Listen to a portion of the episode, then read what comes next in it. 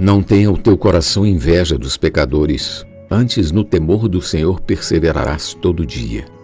Porque deveras haverá bom futuro, não será frustrada a tua esperança.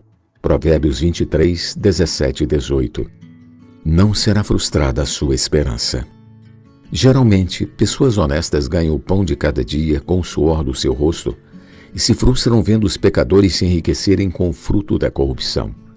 Os que praticam boas ações desanimam ao descobrir que a maldade e a violência prevalecem e se multiplicam. Porém, os filhos de Deus devem saber que há alguém no trono no controle de todas as coisas. Portanto, não devem ter inveja dos pecadores Antes devem perseverar no temor do Senhor todo dia, porque terão com certeza bom futuro e não será frustrada a sua esperança.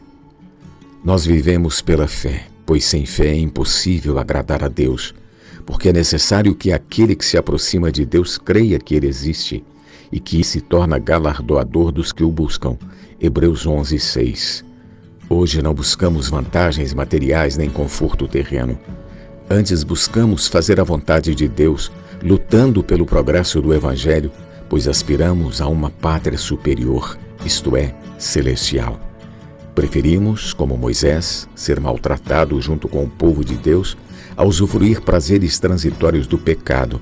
Versículo 25. Essa é a nossa esperança: reinar com Cristo no mundo que há de vir.